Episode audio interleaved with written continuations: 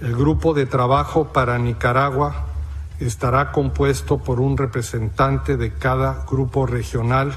La Organización de los Estados Americanos, OEA, adoptó este jueves aquí en Washington una resolución para crear un grupo de trabajo que propicie el diálogo nacional en Nicaragua que se ha visto sacudida desde abril por protestas callejeras masivas. La embajadora de Argentina ante la OEA, Paula Bertol, explicó. Como Estados miembros consideramos que es nuestro deber agotar todas las instancias posibles que puedan ayudar a encontrar la paz y una solución estable, sostenible y duradera en beneficio de todos los nicaragüenses y de la región. La resolución fue adoptada por 20 votos a favor, 8 abstenciones y 4 en contra. Todd Robinson, representante de Estados Unidos y asesor del Departamento de Estado para Centroamérica, expresó.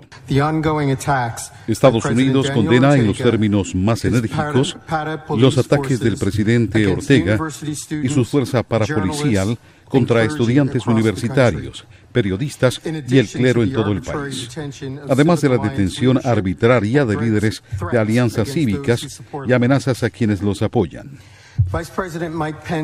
El vicepresidente Mike Pence tuiteó el 24 de julio y cito que la violencia auspiciada por el gobierno en Nicaragua es innegable. La semana pasada, un grupo local de derechos humanos señaló que el número de muertos desde que empezó la violencia hace solo tres meses llegó a los 448. Y ahora el gobierno empezó a utilizar su ley antiterrorismo para arrestar a sus críticos. Así que estamos aquí para avanzar nuestro fuerte compromiso de trabajar juntos y apoyar a Nicaragua a superar la situación.